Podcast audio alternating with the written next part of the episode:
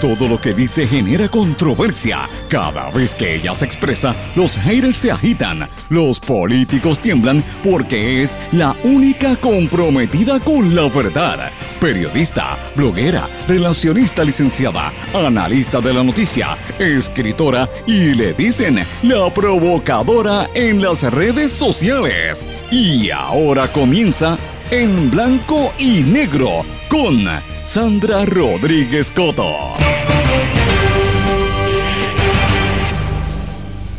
Bienvenidos a su programa en blanco y negro con Sandra. Hoy es miércoles 10 de abril de 2019. Esta es la edición 248 por la Red Informativa de Puerto Rico. Les saluda Sandra Rodríguez Coto. Estamos a mitad de semana, amigos. Una semana que les dije que iba a ser candente y esto va a seguir en los próximos días también con todo lo que está ocurriendo a nuestro alrededor, sobre todo los líos que están ocurriendo en el gobierno. Como todos los días, les, doy la más cordial bienvenida, le doy las gracias por sus mensajes, por su sintonía y también, eh, más que nada los mensajes, porque he estado recibiendo muchísimos mensajes a través de la página de Facebook, Sandra Rodríguez Coto, también a través de Twitter, SRC Sandra. Mensajes muy buenos también, uno, uno que otro troll se ha activado por allí de nuevo a, a decirme dos o tres sandeces. Ayer publicaron en una de las redes sociales una fotografía de utilizando la fotografía mía en la columna y la manipularon y han puesto detrás figuras políticas como Alexandra Lúgaro y como la alcaldesa de San Juan.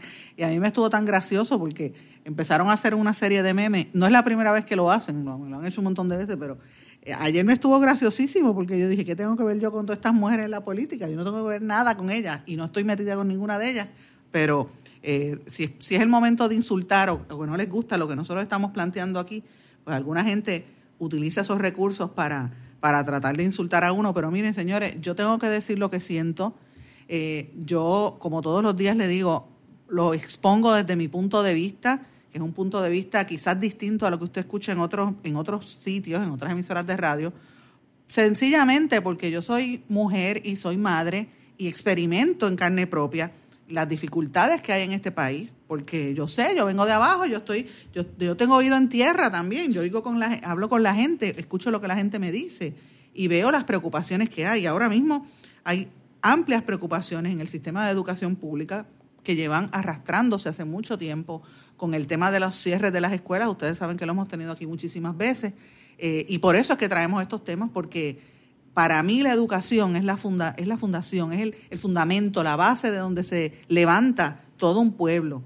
Y si tú atacas la educación, afectas el funcionamiento de la educación y no lo ayudas y lo conviertes en un negocio que no funciona, porque hay negocios buenos, pero un negocio que, que es este en detrimento de los niños y de la educación, pues mira, tenemos un país desinformado, un país con problemas. Y miren, a veces uno mira eso, esto, esto sucede en distintas agencias de gobierno a través de la historia pasado. Eh, después del paso del huracán aquí nosotros experimentamos también muchísimos problemas, pero ciertamente hay, hay aspectos que a uno tienen que darle esperanza y esa esperanza, siempre digo, viene desde las comunidades, viene desde abajo, viene desde las periferias de otros sectores. Y hoy vamos a hablar con una importantísima escritora puertorriqueña, laureada escritora puertorriqueña, una mujer muy comprometida con el país, que está haciendo una obra extraordinaria por rescatar las figuras importantes de nuestra historia. Me refiero a la compañera y amiga Yolanda Arroyo Pizarro. Tienen que escuchar las palabras de Yolanda, lo que Yolanda está haciendo. Y a mí eh, eso me llena, me llena el alma, amigos, porque vuelvo y me reafirma cómo es que el, el país se levanta desde nuestra cultura, desde nuestra idiosincrasia y desde nuestras comunidades. Lo que ella está haciendo son cosas que debería estar haciendo el, gobierno y los gobiernos a través de los años para rescatar nuestras figuras importantes, para educar a la gente, no eh, lo que está, lo que estamos viendo que se convierte en un negocio para satisfacer los intereses comerciales y personales de algunos individuos. Ese es, la, ese es el contraste. Y mientras vemos la situación en la Junta de Control Fiscal, vemos cómo es que se manipula y se maneja el gobierno, por lo menos uno tiene una esperanza de que a nivel de la base, a nivel de nuestras comunidades, a nivel de nuestras universidades también, porque esto viene también a veces apoyado con sectores eh, eh, educativos, pues uno ve un, halo de esperanza. Así que no se puede perder esta conversación que vamos a tener a continuación con eh, la escritora Yolanda Arroyo Pizarro. Pero señores, tengo que comenzar el programa con unas situaciones eh, bien terribles en términos de la noticia, de lo que está ocurriendo. Yo les dije, les dije desde el lunes y le he estado anticipando que tenemos en nuestro poder información de cómo están dándose las pesquisas al interior del Departamento de Educación y que esto sigue, que esto es solamente la punta del témpano de hielo, the tip of the iceberg, como dicen. La situación está bien candente con los contratos que está otorgando el Departamento de Educación y es penoso porque, vuelvo y digo, educación es la base, eh, es de, donde se levanta todo un pueblo. Y estamos teniendo problemas a nivel de educación pública, pero también privada. En el sistema privado están ocurriendo unos temas eh, bastante eh, penosos, eh, por lo menos a nivel de los colegios privados en, las escuelas superiores. Pero eh, tengo que empezar con educación, como dije al principio.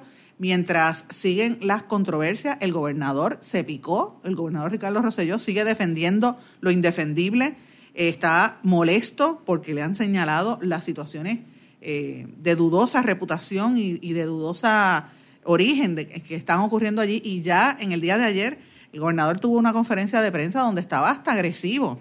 Y uno ve cuando un político responde de esa manera es que le están tocando unos botones. Yo recuerdo la época de su padre, recuerdo también a Aníbal Acevedo Vilá.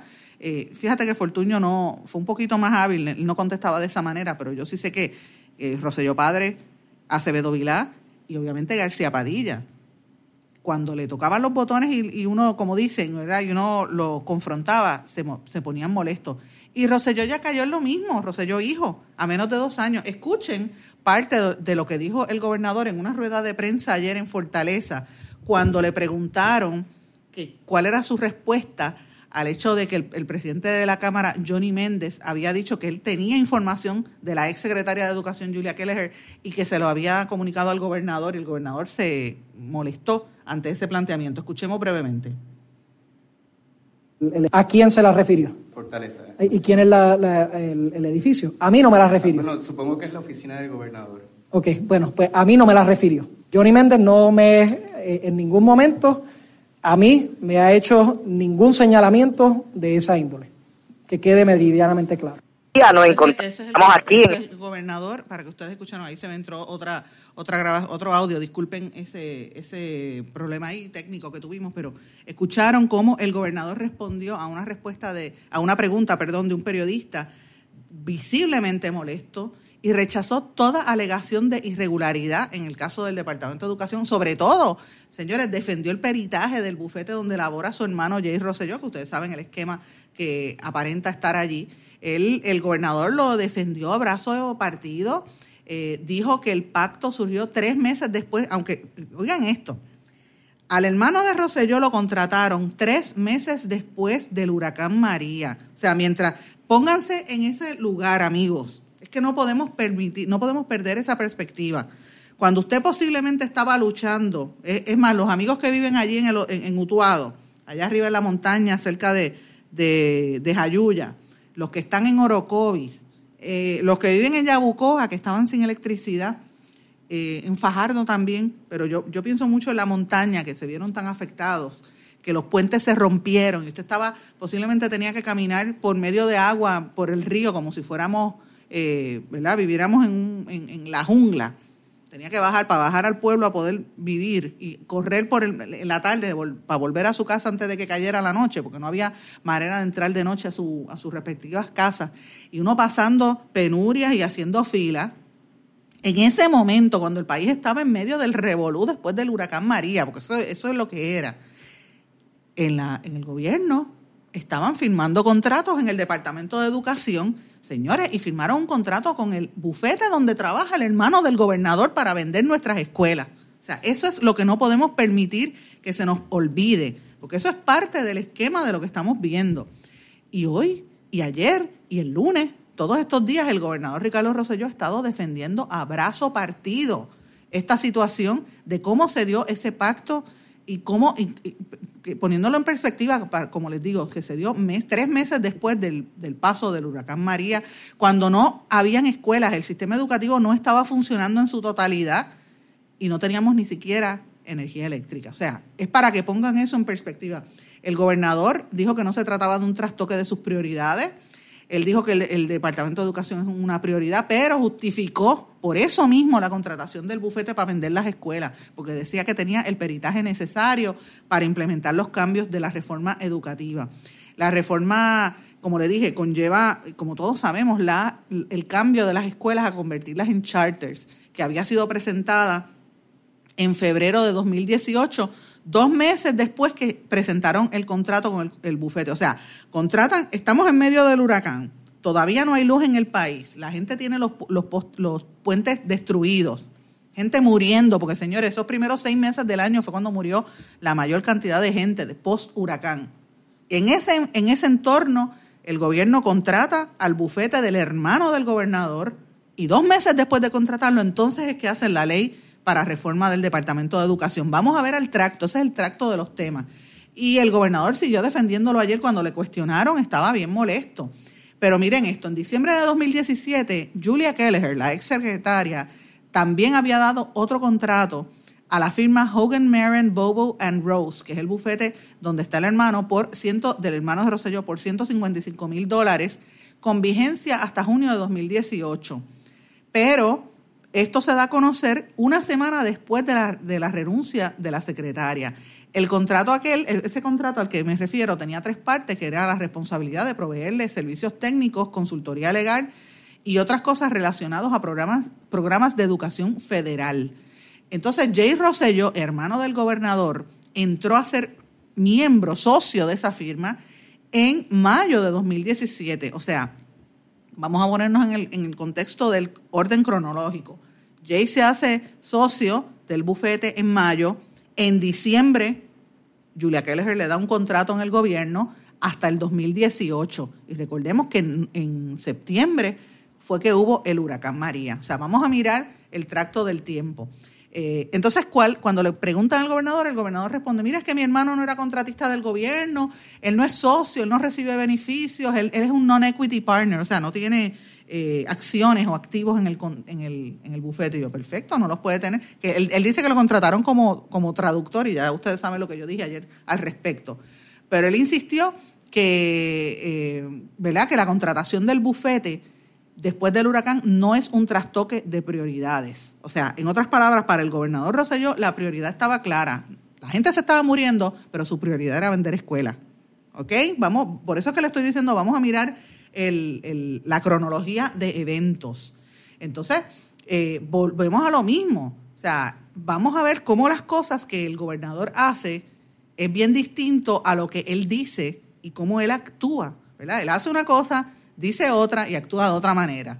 No podemos olvidar que a los pocos días del huracán, que ustedes saben, volvemos a lo mismo, el país estaba detenido y no había infraestructura que el gobierno el mismo gobierno, la misma fortaleza, gestionó la compra de una guagua blindada. Ustedes recordarán la guagua que costaba 245 mil dólares. Cuando esto viene a trascender, entonces él dice que no la tenía, que no era de él, que él, que él, se lava las manos y dice que no es problema de él. O sea, miren cómo son las prioridades. E, ¿Eran esas las prioridades? Darle un contrato al, al bufete del hermano o, por ejemplo, comprar una guagua valorada, una guagua blindada valorada en 245 mil dólares, cuando la gente se estaba muriendo. Por, por, eso es que yo digo, no podemos perder la perspectiva de lo que estaba pasando aquí.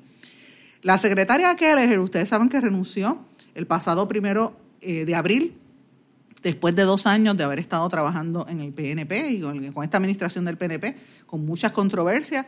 Saben que hay una investigación federal en su contra eh, y saben que se han eh, referido una serie de irregularidades a nivel público. El gobernador dice que no, que, que, que Johnny Méndez no dijo nada, pero señores, vamos a poner una cosita en perspectiva importante aquí.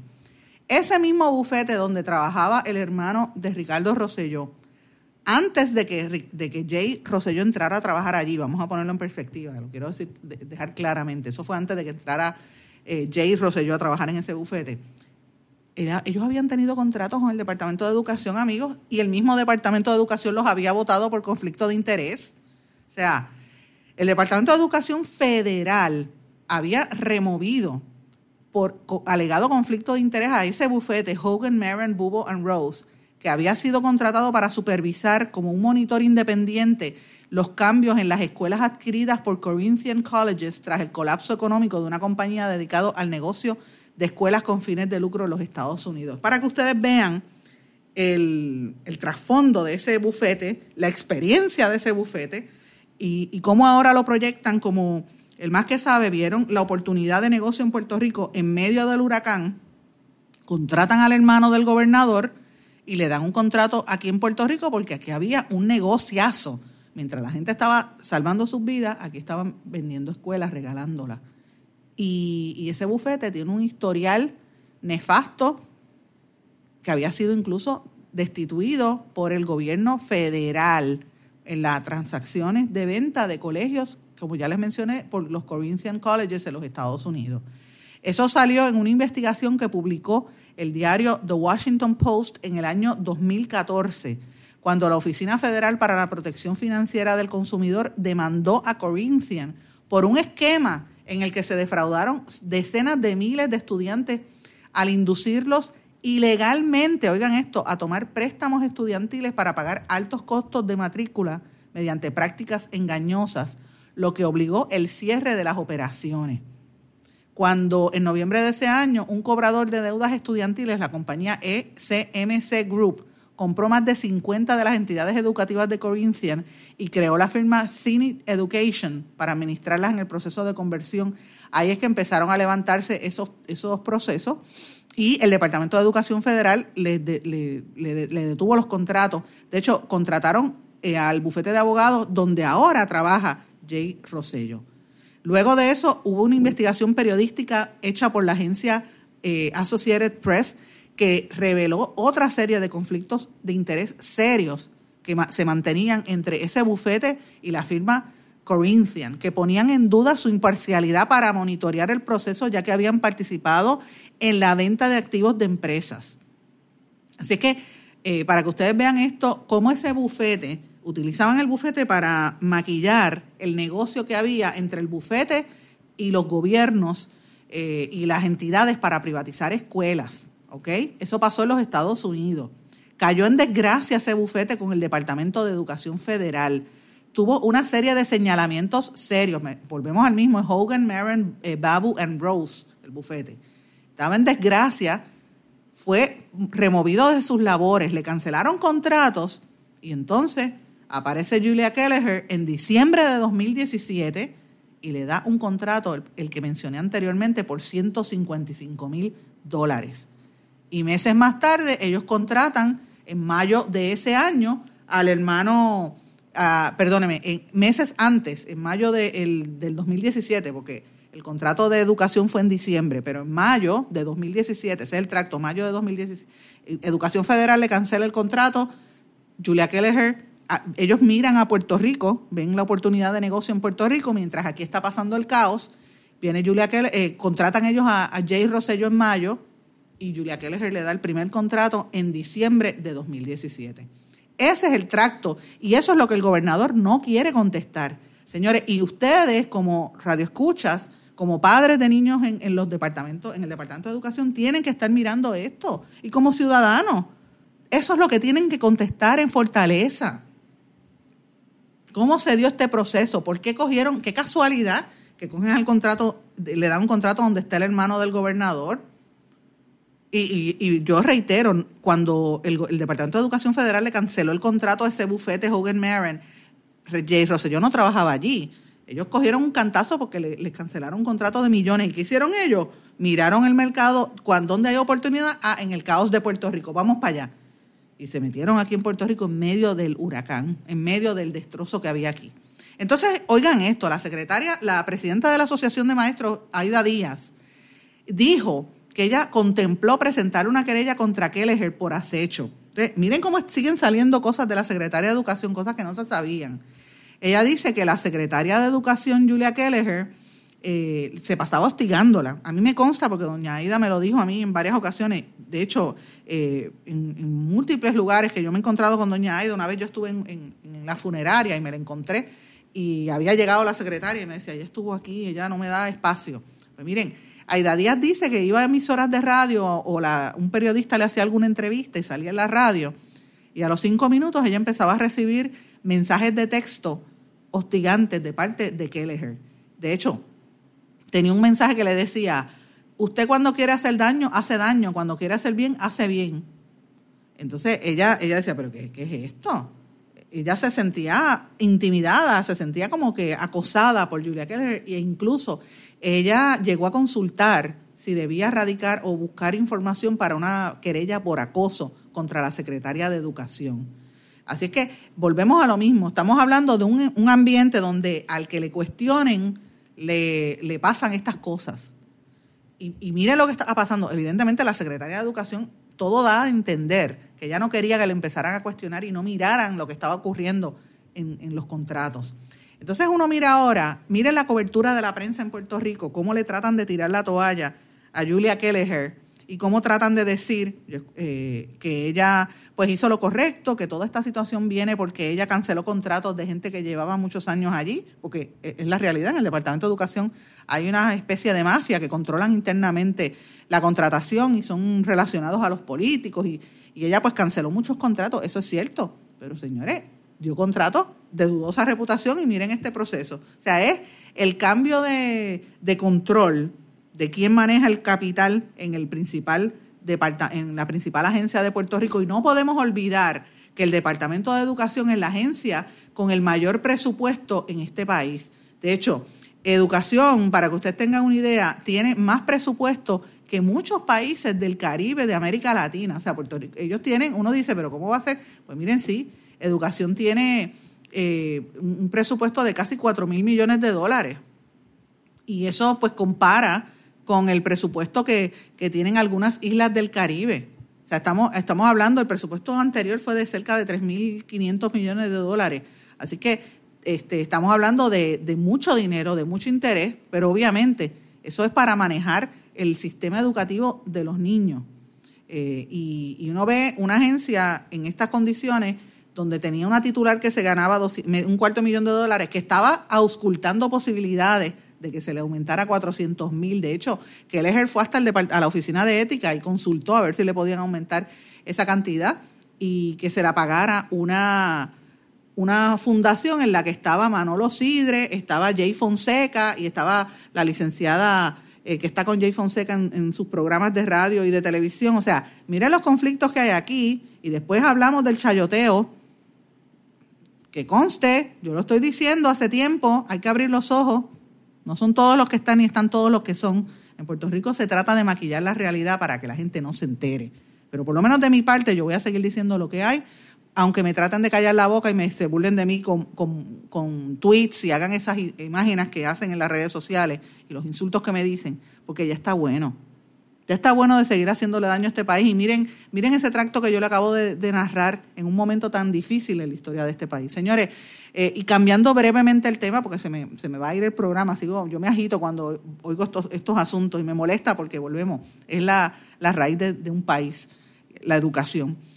Nombraron ayer al nuevo jefe de seguridad pública, Román, Elmer Román, que es un capitán de la Marina de los Estados Unidos, hombre relativamente joven, que la idea es que comience para el primero de mayo, así que tenemos que estar listos que eh, si va a haber, cómo va a ser las incidencias, si va a haber una protesta el primero de mayo, pues miren, él va a estar de nuevo superintendente, le van a pagar 180 mil dólares menos de lo de pesquera. Miren, a mí la cuestión de los salarios, mm, yo pienso que la gente se merece lo que debe cobrar, ¿verdad? Pero tomando en cuenta que estamos en un país en quiebra, eh, y que es bien desalentador cuando usted tiene un maestro que lo que se gana son 1.700 pesos y un policía que se gana mil y pico y tiene un jefe que se gana un cuarto millón, pues mira, es una situación bastante triste. Va a venir un aumento de luz, o habrá los ojos que eso viene por ahí, viene un aumento de luz por ahí.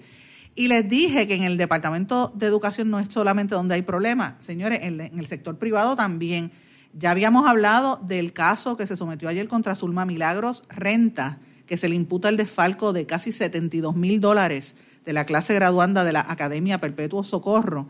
Ella también utilizó ese dinero, los, muchachos eh, ahorraron todo el dinero para su clase graduanda y la mamá de la presidenta se lo robó. Pues miren, en el colegio eh, San Jorge, bastante cerca allí en Santurce, la Academia de San Jorge, pasó lo mismo, pero esta vez se le imputa a una maestra y a su hijo, que es estudiante, que pusieron pies en polvorosa después de coger 15 mil dólares de fondos de la clase graduanda 2019. Eso es lo que está pasando en este país. Eso es lo que, en eso se reduce el sistema educativo de este país, público y privado, en dinero, por desgracia. Vamos a una pausa y regresamos enseguida, amigos. No se retiren, el análisis y la controversia continúa en breve, en blanco y negro, con Sandra Rodríguez Coto.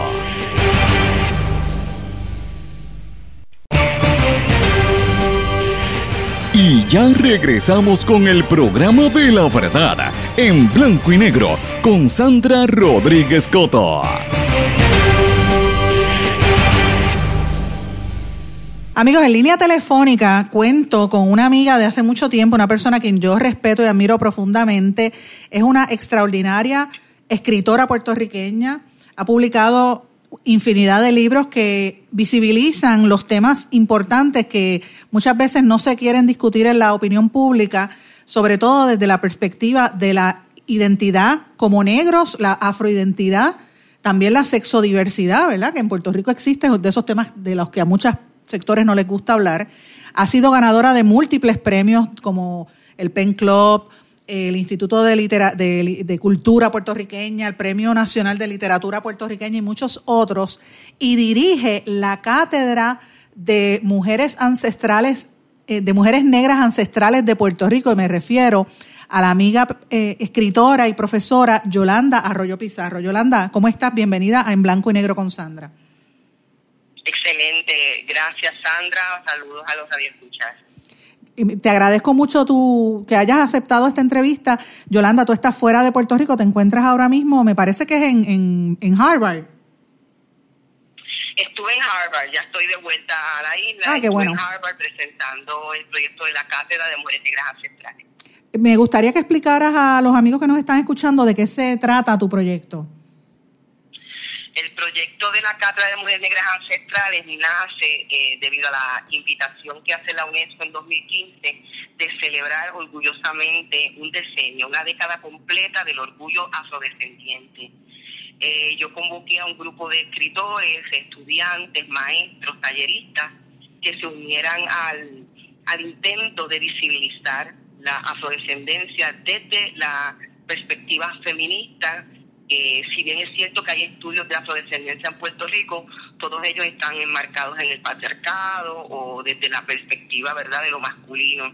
Y hay muy poco o prácticamente nada que hable de las mujeres negras durante la época preesclavista, esclavista y posesclavista.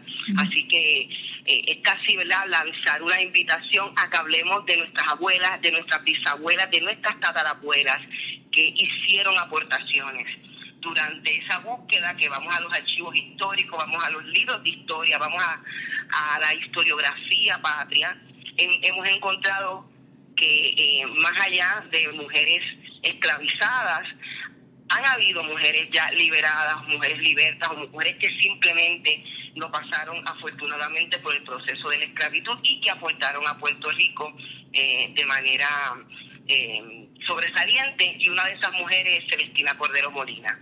¿Quién es Celestina Cordero Molina? Para la gente que no te está, que no conoce quién es ella y de esas figuras que tú estás rescatando a través de la cátedra y de tu, y de tu función. Celestina Cordero Molina es la hermana del maestro Rafael Cordero, a quien probablemente sí conocemos muchos de los puertorriqueños, que es, eh, ha sido verdad identificado como el padre de la educación de Puerto Rico. Sin embargo, eh, Celestina ha sido invisibilizada o ha estado siempre bajo la sombrilla, ¿verdad? La sombra de Rafael Cordero. Celestina nació el 6 de abril, así que en estos días estamos celebrando su, su natalicio, de, ¿verdad? Con, con mucho orgullo. Nació el 6 de abril de 1787 y los archivos que hemos encontrado de el periódico La Gaceta de los años ¿verdad? del siglo XIX, siglo XVIII, hemos encontrado entradas de que ella fue una mujer educadora que en 1820 ya había fundado una primera escuela de niñas en San Juan. Esa es Celestina Cordero Molina. Celestina Cordero Molina eh, es una de las primeras mujeres negras libres que formó parte del desarrollo educativo de Puerto Rico. que incluso luchó por los derechos de los niños, pero también de las niñas puertorriqueñas, de todos los colores, de todas las razas, a recibir una educación.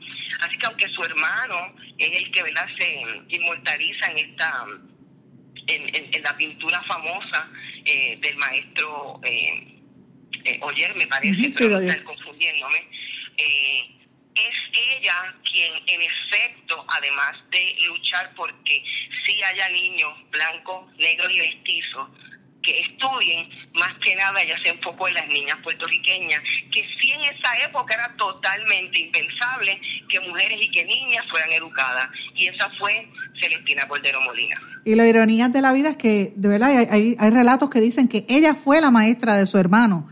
Eh, y Ella fue la maestra de su hermano, correcto. Ella es la maestra de su hermano. Hay, hay datos eh, que muestran que ella fue la que financió, ella le entrega eh, parte del dinero para que él haga la fundación de la escuela entonces de él. Eh, hay anuncios de periódicos de la época que explican cómo Celestina discutía o peleaba o, denunciaba que el cabildo le hacía la vida ¿verdad? imposible para que ella entonces tuviera su escuela. Eh, de hecho, los hermanos Cordero, incluyendo hay una tercera hermana que si mal no recuerdo, creo que se llama Gregoria. Eh, en fin, ellos, los hermanos Cordero, dedicaron su vida entera a la educación. De hecho, convirtieron su casa en la calle Luna en San Juan en una escuela. Mm. Y allí, pues entonces llegaban todos los niños y todas las niñas eh, para recibir la enseñanza. Rafael se encargaba de educar a los varones. Celestina se encargaba de educar a las nenas, a las niñas. Y sin embargo, en la actualidad Rafael es el hermano más conocido y al que se refieren los puertorriqueños, como ya dije, como padre de la educación. De hecho, en Puerto Rico existen tres escuelas en la isla que llevan el nombre de Rafael Cordero.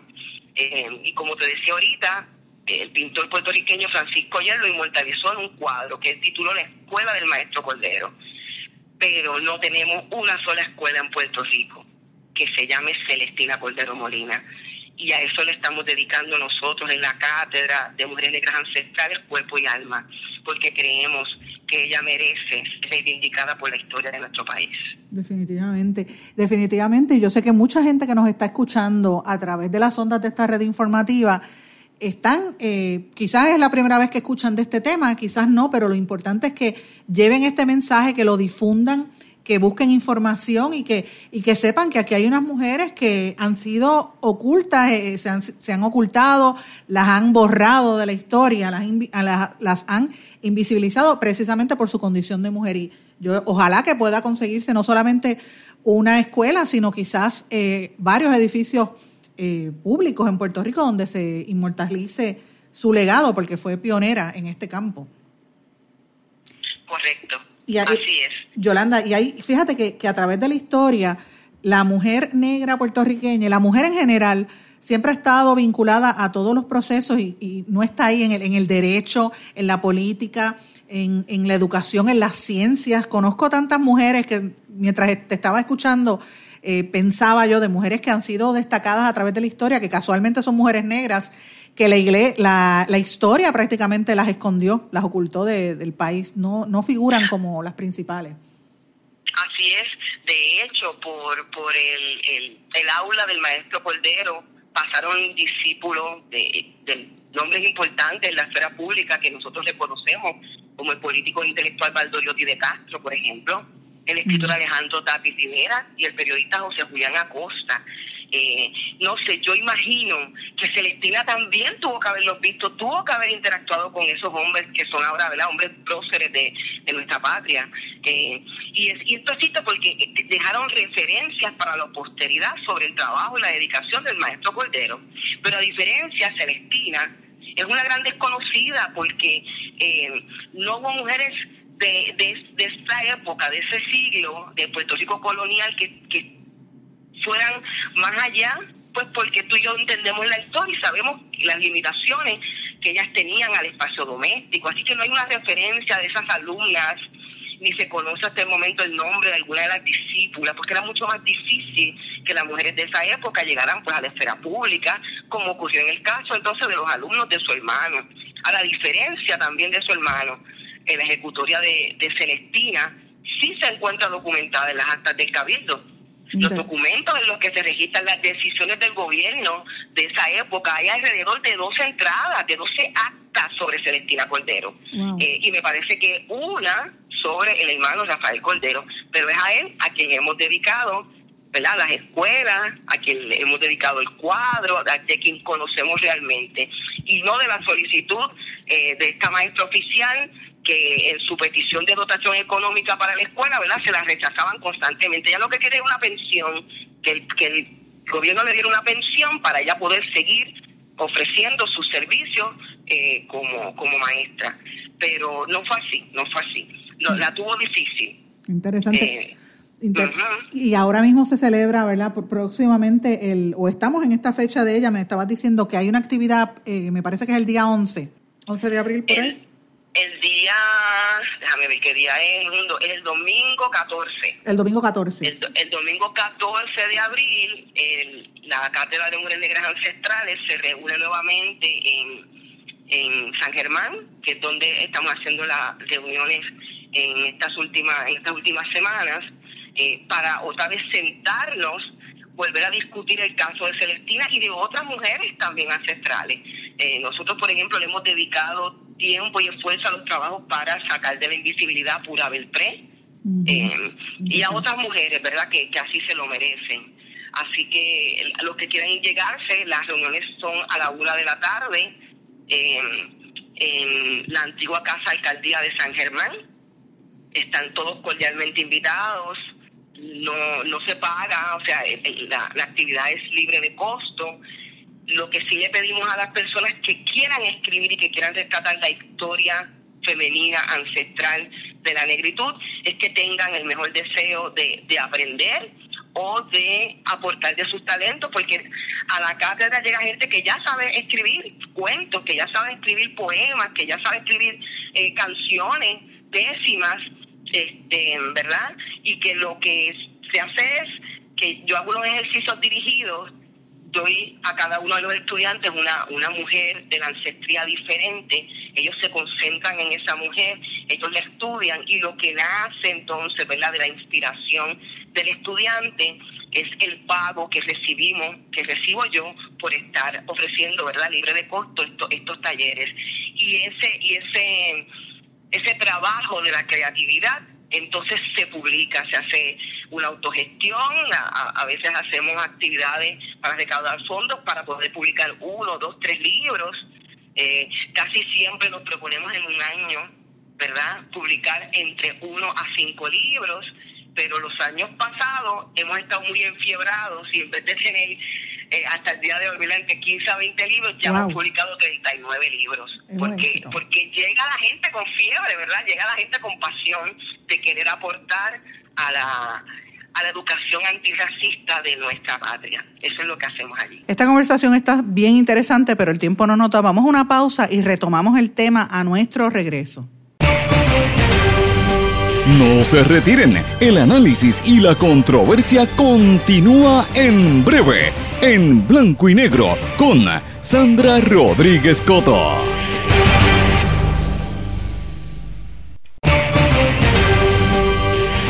Y ya regresamos con el programa de la verdad, en blanco y negro, con Sandra Rodríguez Coto. Regresamos en blanco y negro con Sandra y continuamos en esta interesantísima conversación con la escritora Yolanda Arroyo Pizarro. Yolanda, cualquier persona que quiera contactarse o quiera orientarse más sobre este proyecto, te pueden en, la universidad, ¿dónde te pueden conseguir? Pues yo dirijo el Departamento de Arte y Educación General de IRIPI University, esto es en la avenida Ponce de León en Atorrey, allí me pueden eh, conseguir. Eh, también, si quieren enviarme algún mensaje de texto, lo pueden hacer a mi celular, que es el 787-568-3445. Eh, con mucho gusto los atendemos allí. Si no contesto la llamada, ¿verdad? Pues pueden dejar mensajes y yo eh, contesto los mensajes. Tengo un correo electrónico, eh, yolanda.arroyo a gmail.com. Eh, a través de ese correo electrónico recibimos invitaciones para eh, visitar escuelas, visitar colegios, visitar bibliotecas, eh, y celebrar todo tipo de, de, actividad que tenga que ver, ¿verdad?, con la literatura, los poemas, los cuentos, etcétera, etcétera.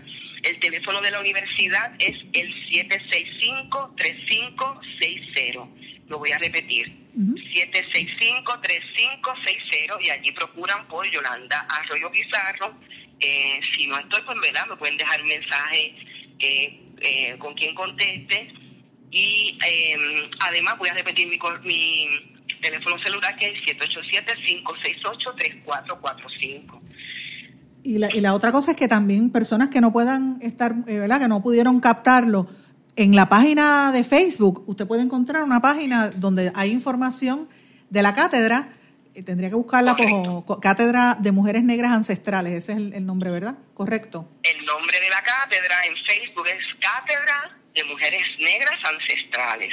Y ahí también puede solicitar información. Tenemos un blog en internet, es una página virtual que se titula Boreales, con una sola R, B-O-R-E-A-L-E-S, Boreales de Yolanda Arroyo Pizarro, o pueden, aquellos que saben ¿verdad? manejar las direcciones de internet, me pueden conseguir en narrativa de yolanda.blogspot.com. Pero si usted pone Yolanda Arroyo Pizarro en el Google, no se preocupe que Google le va a decir todas las maneras posibles en que usted me puede contactar. Pero es importante esto, Yolanda, porque mucha gente que nos está oyendo a través de la isla, eh, a veces no tienen, yo, yo conozco a muchos maestros sobre todo que no tienen taller, no tienen eh, quieren hacer cosas para sus escuelas y lo ven tan difíciles. Y yo digo, fíjate, con contactar a través a veces de los, de los espacios cibernéticos pueden desarrollar estos proyectos y vamos a, instar a que los que nos están oyendo que empiecen a, enseñar de la vida de Celestina y de otras, de otras mujeres en sus escuelas para que esta nueva generación empiece a aprender la verdadera historia, esa historia que nunca se narró porque eso es parte de nuestro problema en Puerto Rico, la, historia completa no se dice. Así es, tú lo has dicho, lo has dicho muy bien. Pues te agradezco. Es lo que queremos, rescatar del anonimato, de la invisibilidad, que ¿verdad? la historia les ha pasado el rodo a muchas de estas mujeres y hoy más que nunca es necesario, hoy más que nunca necesitamos ejemplos eh, de esta valía para, para niñas, para jovencitas, para mujeres en ciernes, eh, y para mujeres ya, que estamos hechas y derechas, lo necesitamos esos ejemplos. Este es el, eh, el siglo de, de, las mujeres y este es el siglo de la mujer negra sobre todo. Eh, que como sabemos, ¿verdad? Por, porque la historia ha sido así, nos ha relegado a un, a un papel o a una esquina o a un rinconcito. Y este es el momento de sacar todas esas historias. Así que a los maestros que nos están escuchando, a los bibliotecarios que nos están escuchando, sectores decanos, contáctenos, invítenos a su escuela a tener un, un diálogo honesto, abierto eh, y sencillo, ¿verdad?, sobre nuestro rol en, en el proceso de querer emanciparnos finalmente y liberarnos finalmente del racismo, del discrimen que, que implica, ¿verdad?, para muchos de nosotros ser eh, de un color, eh, del color negro, de un orgulloso, de una orgullosa negritud invítenos a, sus escuelas a tener conversatorios, a tener simposios, a tener una tarde de lectura simple.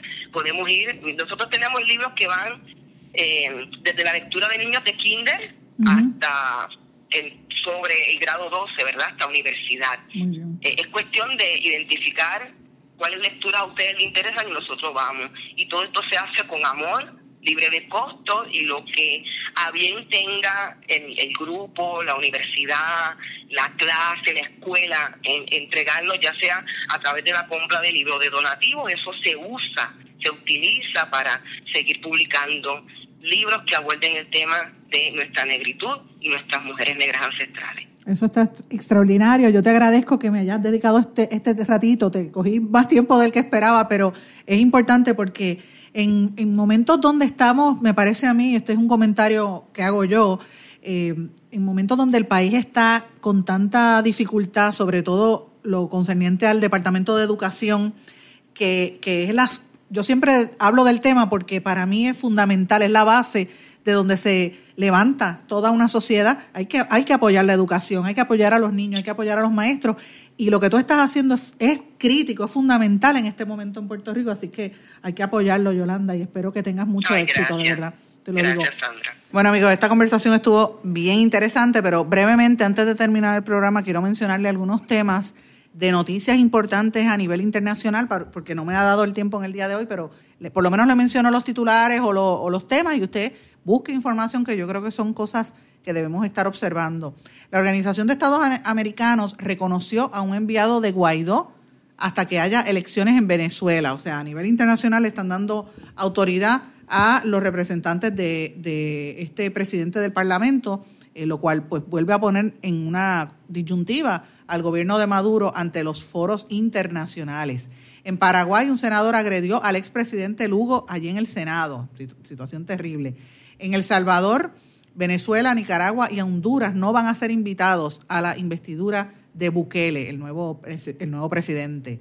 Eh, en los Estados Unidos, como ya les mencioné, Trump apelará para mantener la política de enviar a México a quienes pidan asilo. Sin embargo, el presidente Trump ha dicho que y negó que planifique volver a separar familias de inmigrantes en la frontera porque es un problema bastante serio cada vez que ocurren esas separaciones y como mencionamos en el día de ayer eh, es bien bien penoso, bien doloroso, sobre todo para esos niños cuando son chiquititos que eh, vienen cargados de, de inseguridades y, y se exponen a la trata humana y a que sean maltratados, porque es lo que está ocurriendo. Muchos nenes cuando los reunifican con sus familiares después de varios meses, como que no los reconocen, porque imagínate, después de haber estado viviendo en prácticamente jaulas, porque eso es lo, donde los tienen encerrados, pues así de terrible ha sido la situación. Eh, señores, en Argentina el presidente Macri convirtió la seguridad en su base electoral ante el desastre económico que está ocurriendo allá en, en, en Argentina. En Perú, Perú se dio a las presiones de Estados Unidos para reforzar el ente que combate la tala ilegal de árboles. Eh, ya les dije que hay que estar mirando cómo va a ser los nombramientos de estos nuevos de, estos nuevos eh, titulares de seguridad nacional y de Homeland Security y de y de servicios secretos en los Estados Unidos. Anticipan que va a haber controversias por esa área.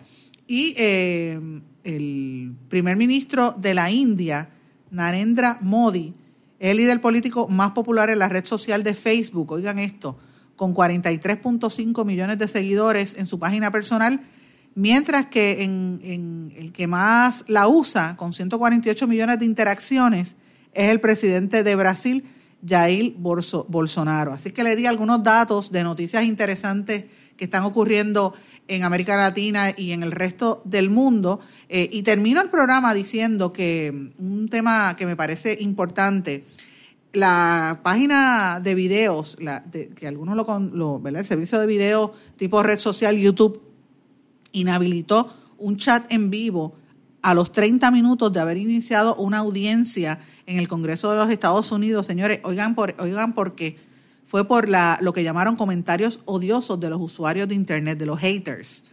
Eh, una audiencia del Congreso de los Estados Unidos sobre la retórica racista en la Internet. Se convirtió en una demostración vívida del problema cuando en la transmisión en vivo empezaron a, surgir comentarios racistas y antisemitas. Así es que YouTube inhabilitó el chat en solamente 30 minutos. El incidente ocurrió mientras los directivos de Google y de Facebook comparecían ante la Comisión Judicial de la Cámara de Representantes para responder preguntas sobre el papel de las redes sociales en la difusión de los crímenes de odio racial y el auge del nacionalismo blanco en los Estados Unidos. Se le sumaron líderes de la Liga Antidifamación, de la Sociedad para la Igualdad Judicial y otras agrupaciones. Neil Potts, director de políticas públicas de Facebook, y Alexandria Walden, asesora para temas de libertad de expresión y derechos humanos en Google, defendieron las normas de las empresas que prohíben el material que incita a la violencia y al odio. No hay lugar para el terrorismo o para el odio en Facebook, dijo Potts. Eliminamos todo contenido que incite a la violencia.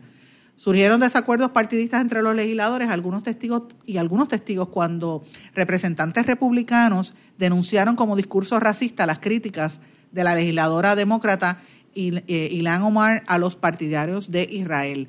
La audiencia fue organizada a raíz de la masacre en marzo en Christchurch, Nueva Zelanda, donde un hombre mató a 50 personas en dos mezquitas y transmitió toda esa atrocidad por Facebook en vivo.